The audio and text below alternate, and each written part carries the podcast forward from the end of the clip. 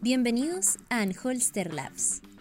Porque creemos en el poder transformador de la tecnología, nos reunimos a reflexionar sobre las tendencias que lideran los cambios del Chile de hoy. De acuerdo con un estudio realizado por The Economist y Facebook, Chile alcanzó el octavo lugar en el mundo en penetración de la red, convirtiéndose en el país que más ha crecido respecto a acceso de Internet.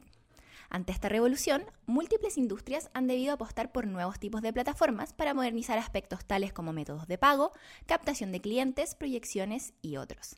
Bienvenidos a Anholster Labs, donde revisamos las tecnologías que están cambiando el mundo. Estamos nuevamente con nuestro gerente general Antonio Díaz y esta tarde nos acompañan también Constanza Escobar, quien es jefa de proyectos aquí en Anholster, y Constanza Soto, una de nuestras talentosas desarrolladoras. Me gustaría que partiéramos con una primera reflexión. Eh, es claro que esta revolución tecnológica ya ha invadido diversos aspectos de la vida diaria, pero ¿cómo podemos ver estos cambios en el mundo del retail nacional? Em, yo creo que hay, yo creo que hay, hay, un par de, temáticas que hemos visto con, con I1 y con I2, eh, que son como la definición interna de nuestras CONIs. Tres, con I3. No, ah, con, tres. Con I3. Con I3. Con I1 y con I3. Eh, pero pero hay, hay, hay, dos puntos que yo creo que son súper relevantes. Hay, hay uno que claramente hay una penetración de los medios de pago digitales que son mucho más potentes de lo que había hace 10 años en Chile. Es decir, la probabilidad hoy día que una persona no tenga una tarjeta de débito o una tarjeta de crédito con la cual pueda comprar en un comercio electrónico hoy día es muy baja. Eh, y la segunda parte es que yo creo que el chileno en general está más acostumbrado a navegar en Internet y por lo tanto ha visto más cosas que le gustarían consumir. Eso lo hace más exigente. Em, pero no sé si hay un match de esa, exigencia versus la disponibilidad de artículos o de data para efectivamente hacer el, match entre lo que están comprando los retailers versus lo que eh, quieren comprar las personas. No sé si usted encuentran dentro de los retailers hoy día todo lo, que, quieren comprar. Y, eso es como que siempre me queda la duda y me da la impresión de que no, que AliExpress y Amazon... Mm. Siguen siendo grandes potenciales de elección al comprar Exactamente, online. claro. Sobre todo. además por el servicio que entregan de, de despacho y todo eso, que por el momento le gana al actual. Que un poquito mejor que 9. Hola, vamos en camino, vamos a estar entre 9 y 9 de la noche en tu casa. Que están más al debe en eso que en, el catálogo, porque no sé, yo ahora compro en Amazon un lunes y me llegan las cosas el jueves en la tarde. Y si compro cuatro en martes, me dicen venga a buscarlos en dos semanas más. Entonces, ¿cómo? Sí, yo creo que eso no lo tienen que están aquí se demoran tanto. Mm. Y no solo, o sea, si es que lo llevamos a nivel extremo, en los casos de Cyber Monday, Cyber Day, eh, ahí es peor, porque uno compra y a los cinco meses recién va a tener tu compra. Eso me pasó a mí en el Cyber, de, el cyber pasado. Compré una, un refrigerador y la fecha de despacho era un mes después. Sí. Todavía no lo recibo. Sí, creo que, que el, fenómeno Cyber Day, Cyber Week eh, o Black Friday, etcétera, eh, es, ha sido súper relevante y, ha, tenido un, peso que a algunos no les ha ido bien. De hecho, a propósito de esto, eh, Topshop, que es una marca mundialmente reconocida de, de, ropa y uno de los gigantes minoristas de Europa, eh, se transformó recientemente en una de las primeras víctimas del comercio electrónico en Estados Unidos y tuvo que cerrar todas sus, todas sus sucursales perdón, en, en ese país. No sé, no sabía. Sí. Pero es como el caso de Blockbuster, como el 2004, que al final Netflix se dio cuenta que el Internet es lo que venía, por así decirlo, mm. y lo dejó out. Igual, no sé, eso me, da, me causa como susto, porque una de las pocas cosas que yo no compro por Internet es ropa. Sí. No, como, no puedo comprar algo con solo verlo, porque muchas veces pasa que en la misma tienda yo lo veo y digo, oh, qué hermoso, me lo pruebo. No. No, nunca. o la calidad de la tela tampoco es... Hay, hay, un fenómeno en eso que yo, igual creo que, que, que, lo que menciona Connie es súper interesante y lo que menciona en Connie, Connie, 3 y Connie 1 son súper interesantes. Pero, pero, pero hay, uno, hay uno que va más allá. Yo me pregunto también qué es lo que vamos a hacer nosotros en el futuro si no salimos a comprar. El otro día yo fui a una a Street Burger, Street Burger, Street Burger que está ahí en Isidora Bonechea, eh, con mi hijo, y no había nadie, éramos los únicos. Pero fuimos a pedir y esperamos 35 minutos la orden. Porque había un mar de entre Globo, Uber y Rappi que se llevaban todos los pedidos. Eran, todos los pedidos estaban asociados a gente que pedía para comer en sus casas o lo que fuese. Pero no había una priorización de ellos respecto a la persona que estaba ahí. Claro, una, una cadena diferente. Una cadena diferente que, uno dijera, oye, el gallo está acá. Pues, o sea, no, no es que...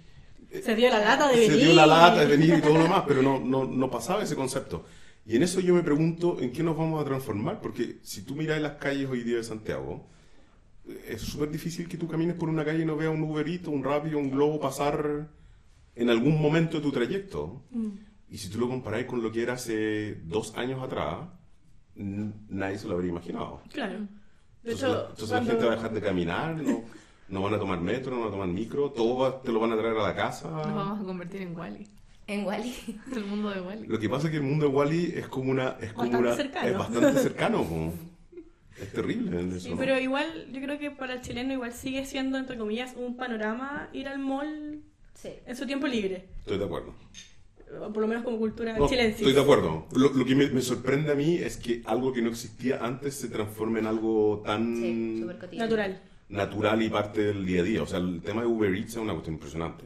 Mm. Yo lo entendería así como el reemplazo de salir a, a buscar una colación en alguna parte y que te lo traigan, como lo que ocurre acá en la oficina casi todos los días, pero, pero sí ese nivel de que un lugar de hamburguesa no vaya a nadie eh, un domingo en la tarde, es como... Eh, yo que he choqueado, yo la verdad que he choqueado con ¿Se estará produciendo algún tipo de cambio de foco, una priorización más orientada hacia el cliente virtual? Dejando un poquito de lado al, al, presencial, ¿estaremos en esa etapa de la evolución o, o todavía no? Yo creo que es como la comodidad de quedarse en casa y que todo al llegue. abaratas costos por ambos lados, porque la gente no tiene que gastar en salir y las empresas no tienen que gastar en atenderlo. Por ejemplo, ahora pasa mucho, hace poco cuando amoblé mi departamento, que yo en internet están todos los muebles, mm. pero uno igual de repente los quiere ver así como claro, será firme, la madera, y no, es como no, solo por internet. En tienda no están. claro, porque para ellos es mucho más barato no tenerlos, y te lo oh. mandan de la bodega del proveedor, como las camas. Claro. Claro, incluso en, tienda cuando uno quiere comprar y decir, tengo una camioneta y me lo puedo llevar, te dicen no, pero solo para despacho. A, mí me pasó algo divertido. Eh, me regalaron una gift card em, en una gran tienda. Y la fui a usar. Y, es como una trampa la gift card. No la podía usar por internet. Eh, después tenía que ir a la tienda. Y la gift card estaba a mi nombre, entonces solo la podía usar yo. Y la tercera trampa era eh, perfecto, la puedo usar yo, pero no la puedo usar particionada. Era una gift card por 500 lucas. Y solo puedo usarla entera. Oh. O nada. Entonces, tú estás obligado a usar, o sea, por supuesto que estás obligado a usar más de 500 lucas, porque si no, no, va a dejar 10 lucas. Pero era como ridículo, porque tú estás ahí y estás haciendo todo esto y termina siendo... O sea, el concepto de la gift card, que es como que alguien te la regala, y que tú lo puedes usar en cualquier parte, empieza a ser como un círculo, un círculo bastante, bastante largo de, de, una experiencia de usuario terrible. Es una experiencia de usuario del terror. O sea, tú llegáis, llegáis a la caja, tenéis 300 lucas en compra, te dicen, no, pero es que usted no puede usar 300 lucas, sino que tiene que usar 500 lucas. Ya, entonces, vaya a buscar más materiales, volví, estáis ahora ya lleno de cosas, no te cabe en el auto, contratáis un flete. la lo, que debería ser entretenido se transforma en un cacho. Claro, y si después quieres cambiar algo de lo que compraste con una gift card, día que lo llegues a cambiar, ah, pero usted lo compró con una gift, card. Entonces te dan una nota de crédito, y no, no, pueden darte la plata. Eh, sí, es, es, como esa parte que es bien impresionante. Por ejemplo, estos micrófonos, los cuales estamos haciendo el, el podcast, los compramos primero en, en Amazon y con un despacho a Estados Unidos. Y los micrófonos no llegaron. Eh, y, es bien notable porque en esto Amazon no está súper contento con la experiencia de compra cuando funciona. Pero yo te diría que tú eres más leal a Amazon cuando la experiencia de compra no funciona. Sí. Entonces, se comportan es impresionante. Entonces tú vas a decir, tu micrófono valía, no sé, 600, 700 dólares en total, una cosa así. Eh, y lo único que me preguntaron, bueno, ¿usted le tocó la puerta al vecino para saber si él los había recibido? Y yo le dije, tocamos, pero no hay nadie en el departamento, no, no, no pueden haberlo recibido. Ah, perfecto. Quiere la, quiere la nota de crédito en una tarjeta, en una gift card de Amazon y así lo puede usar ahora mismo el monto. Sí, y eso fue el reclamo. Sí, o si no, a veces eh, cuando llega la talla incorrecta o, no calza las medidas, te dicen, ah, no se preocupe, le mandamos otro al tiro inmediato, al día siguiente tienes de nuevo la prenda en tu casa y tienes dos. Entonces, esa parte del retail es una que yo, que yo diría que pueden tener todos nuestros datos. De hecho, yo creo que tienen más datos acá en Chile de nosotros como personas, porque como todo es root, todo es, todo es buscable e identificable, eh, que que en cualquier, o sea, en muy pocos países del mundo hay un, un identificador único de personas como lo que hay en Chile. Mm. En Estados Unidos, claro, tenía el Social Security, pero también tenía el número de la, del carnet de manejar y no siempre tenían lo mismo. Eh, como que tenía una separación, pero en Chile como que tienen todo y al mismo tiempo eh, seguís con el servicio, eh, hoy, hola, hoy día te despachamos a tu casa y vamos de 9 a 9 de la noche. Y puede que no lleguemos. no, claro, y cuando van de 9 a 9 en la noche, puede que te llamemos a las 9 y media diciendo que vamos a llegar a las 10. Eh, no sé, siento que ahí hay, hay claramente poco uso de la data. Podríamos hablar entonces de la tecnología como una especie de arma para ganar esta guerra del, del retail, o sea, entre más se modernicen los comercios y más puedan, por ejemplo, eh, acatar el tema de los, de los reclamos, resolver el tema de los reclamos de mejor forma, mejor se van a posicionar dentro de dentro del mercado o todavía no estamos ahí. Yo creo que no es todo tecnología, mm. no es todo agilizar el proceso. Siempre va a haber una parte física de ir a dejártelo, de que tu comida llegue, tu producto llegue. Y yo creo que quizás acá es más problemático esta parte todavía de las entregas. Porque, bueno, de nuevo volviendo al caso de Amazon, que mis compras llegan en cuatro días. Además, mm. eh, quien, el que me las va a dejar, el courier, me manda mails. Me dice, un día antes. Mañana vamos a entregar tu pedido en al final del día. El mismo día, hoy día vamos a entregar tu pedido al final del día. Y después, como a las 4 de la tarde, entregamos tu pedido. Entonces yo no tuve que hacer nada y listo, ya llegó y me, y me tuvieron, me tuvieron informar. En cambio, acá, en Retail Nacional, es como, ah, hoy o mañana de 9 a 9 de la noche. ¿Y ese sistema será como automatizado? O sea, ¿te llegan los correos de manera automática o, a ver, ah, o es alguien que se preocupa como de esa área y va como yo creo que es automático. Es automático y yo creo que una, es una obligación. Yo creo que para ser un, un carrier de Amazon hoy día, yo creo que te lo deben pedir obligatoriamente. Tú tenés que mantener informado al cliente dónde va el despacho. ¿Y a las empresas nacionales qué les falta para llegar a ese nivel de al de Amazon que me avisa hoy voy a ir a dejar tu paquete. yo no sé, mira, Una, una, de las cosas que me extraña a mí en Chile es que yo siento que no hay no, no, compiten, en realidad. Es como una competencia, pero como entre amigos. Como que les da lo mismo. Como que les da lo mismo. A ir a comprar o sea, la tele, la tele que veía acá, voy a encontrar el mismo modelo en el otro retailer y vale lo mismo. Y lo que cambia es que el descuento tal vez tú lo tenés y usáis la tarjeta. La tarjeta. Entonces pero como que no, no están interesados en ganarte o por servicio o por precio. Es como una cuestión rara, ¿eh?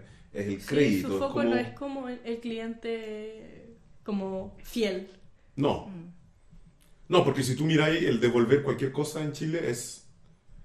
Es como quedarte... Tú preferís quedarte con algo malo que, que hacer la cola y ir a devolverlo. O sea eso te habla de la, de, la, de la baja voluntad que debe tener un cliente en realidad en entrar en... Y que te piden la boleta y también te piden el rutante y toda la información. Y Al final no se pide la etiqueta. Sí, si está usado o no está usado, abriste la bolsa. Sí. Yo creo que esto es uno de los grandes temas que cambió Corner Shop ¿ah? localmente, mm. que es el concepto de que eh, por primera vez, y yo soy, yo soy usuario de Corner Shop y me encanta, eh, pero por primera vez tú tenías una aplicación que es fácil comprar en en Chile. O sea, el, el, retailer que no está copiando el formato de Corner Shop de comprar, lo bueno que es el buscador de Corner Shop y, y en general lo bueno que es el servicio. Saquemos, saquemos de la experiencia de Corner Shop el hecho de que el supermercado en el cual está más cerca de tu casa puede que tenga quiebres de stock y por lo tanto lo que tú estás pidiendo no esté. Pero el que tú seas capaz de armar el carrito de compra como tú lo haces con Corner Shop, es algo que el retail en Chile que no lo esté copiando, yo creo que está quedando atrás. O sea, primer punto, yo creo que la experiencia más exitosa. Segundo, que yo encuentro que es increíble como experiencia, que es sin papel. O sea, no viene nadie a sacarte una firma, a preguntarte tu root, a preguntarte el número de teléfono. Llega una persona y que te entrega tus productos.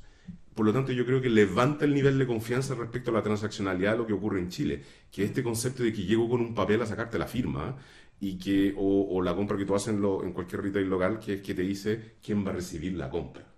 Y si no es usted, ¿cuál es el número de teléfono de la persona? Que es una cuestión así ya, pero... por favor, déjenme un ratito así como un poquito menos de información. Pero Corner Shop para mí es, es como el paradigma que a mí me sorprende, por ejemplo, que el Jumbo haya sacado una aplicación de compra y no haya hecho la mímica de lo fácil que es en Corner Shop hacer una compra.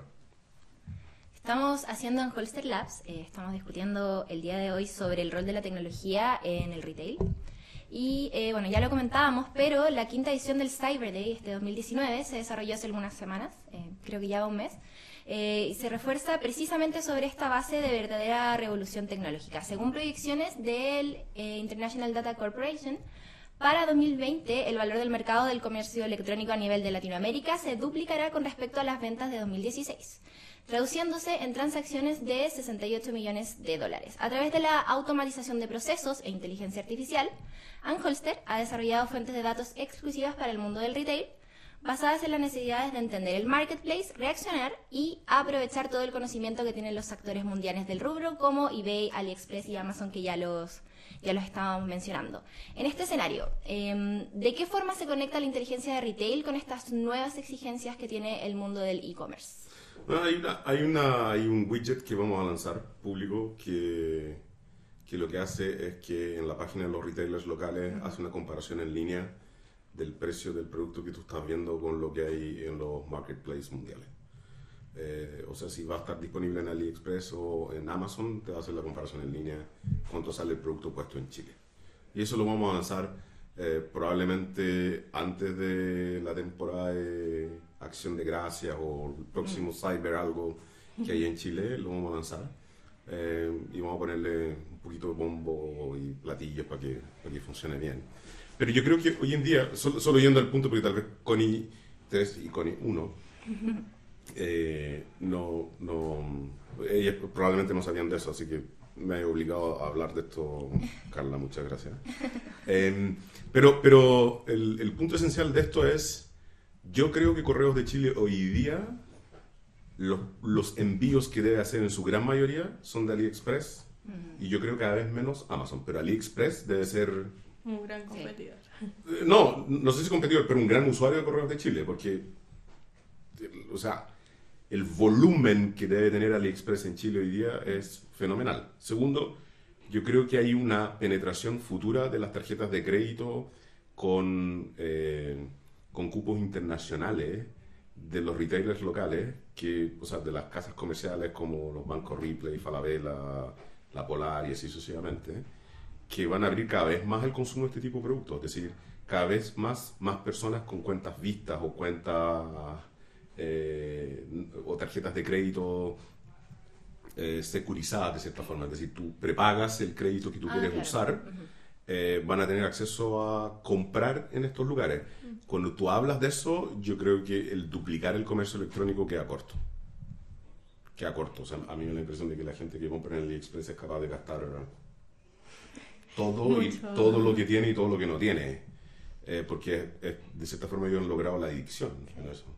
Sí, y además que sus aplicaciones son bastante fáciles y cómodas y te aparecen anuncios constantemente de lo que ya buscaste en todas las redes y el retargeting, el retargeting que ellos hacen es notable. Es decir, tú buscaste por eh, tarjetas USB de un giga o de un tera y te van a perseguir hasta que compráis, hasta que compres una, hasta que, hasta que caigas con una o varias, ¿no? y te van a ofrecer el shipping gratis a Chile eh, AliExpress fue un, fue, un, fue un, vicio mío durante un buen tiempo. He bajado ahora porque ya no tengo dónde poner LEDs, pero cuando las LEDs eran muy caras en Chile compré un montón de LEDs en AliExpress, un montón. Creo que hay otro competidor que suena harto también que es Wish que yo diría que es de menor calidad, pero también trabaja mucho lo que es la fidelización del cliente. Incluso te tiran ofertas donde te dicen que este artículo, X artículo es gratis, solo paga el envío. Entonces, eso, claramente te seduce. Sí, te dice, no sé, vos, por ejemplo, si ya te, te, cacharon que estuviste mirando ropa X. Entonces te sugieren productos y te dice, es gratis, solo paga el envío. Entonces uno cae, po. Claro. Pero les pregunto a ustedes, ¿ustedes alguna vez han visitado un retailer local online? ¿Han buscado un producto? Y les ha llegado a ustedes, no sé, lo agregaron a la canasta. Y, le ha llegado a usted un correo diciendo, oye, ¿sabes que tu carro sigue lleno con este producto? ¿Estoy seguro que no? No, nunca. Eso es algo que existe hace 10 años en Estados Unidos. Sí.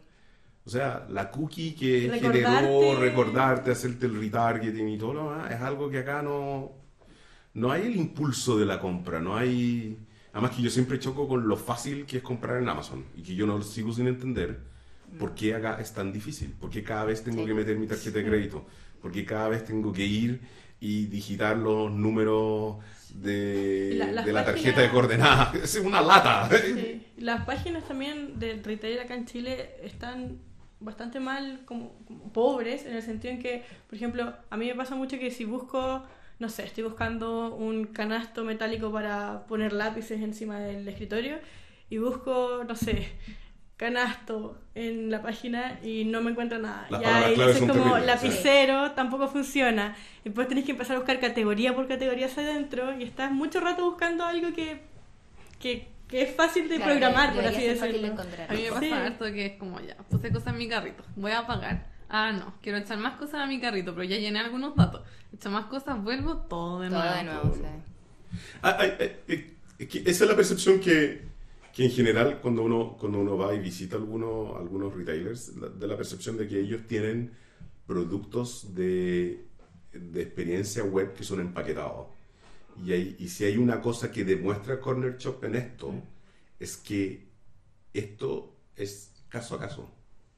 Es súper difícil que tú puedas usar una herramienta empaquetada para hacer venta web el día de mañana. Lo puedo entender desde la perspectiva de un sitio chico, de, alguien que esté partiendo. De alguien que esté partiendo, de un negocio que es súper especializado en un ámbito y todo lo demás. Pero si tú vendes desde eh, piscina, hasta eh, lámparas de interior, pasando por, por todo lo que te puedas imaginar dentro de una tienda con ropa y todo lo demás, me da la impresión de que si tú no tienes una capacidad de generar una plataforma de venta web potente, que fácil de usar, fácil de usar, que te salgáis del mundo de Transmac desde la perspectiva de la transaccionalidad, es decir, que o sea, si el chileno está comprando hoy día en Amazon y en AliExpress, mm poniendo una vez su tarjeta de crédito y dejando guardado su tarjeta de crédito para facilitar su compra el día de mañana, el paradigma en algún momento lo tienen que romper localmente.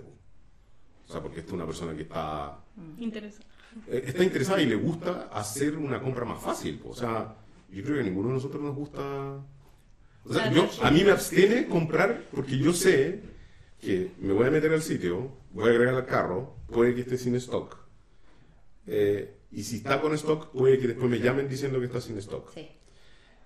Y que voy a pagar, agrego todos mis datos, agrego la tarjeta, tengo que entrar al banco, el banco me pide la clave web y después el banco me pide la clave coordenada. Y cuando yo aprieto aceptar en eso, siempre hay un momento de rezar en que no se cayó la conexión y que se ejecutó la compra.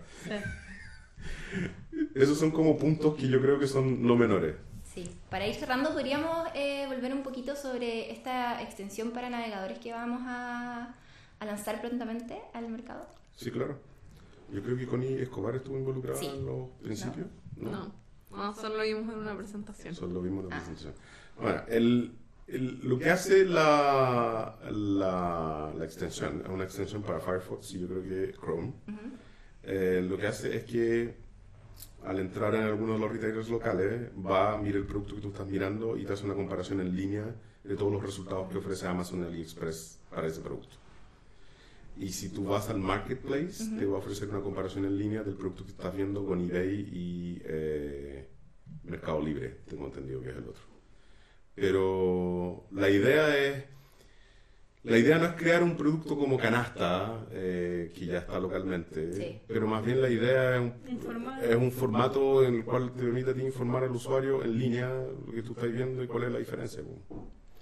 Yo creo que si bien eh, gente no ha dicho y se pueden, se pueden disparar en el pie haciendo este tipo de cosas, yo creo que al final de cuentas, si uno no usa la data para para ayudar y apoyar a usuarios finales en entender cómo tomar mejores decisiones, es como una forma en la cual no vamos a ayudar a nadie en la industria a progresar. O sea, los datos están ahí, hay que transformarlo en información. Y, en información práctica, es decir, o sea, lo único que falta para el usuario es que abra otra ventana y cotice en Amazon en paralelo y haga todo claro. pega, y eso es automatizable. O sea, si, si nos estamos quemando por automatizar algo que el usuario lo va a hacer en cinco minutos, yo creo que vale la pena. ¿Y de qué tipo de datos se nutre esta, esta aplicación?